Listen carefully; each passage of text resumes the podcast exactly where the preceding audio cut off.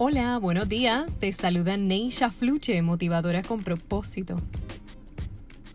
Nuestro ser interior se está preparando para corregir nuestro pasado.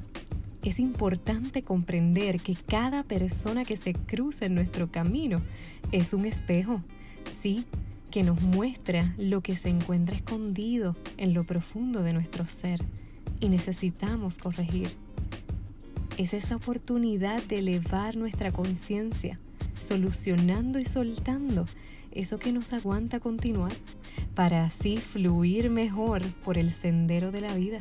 Recuerda que somos nosotros quien elegimos las personas y las experiencias por las que pasamos o vamos a pasar, para así aprender y crecer.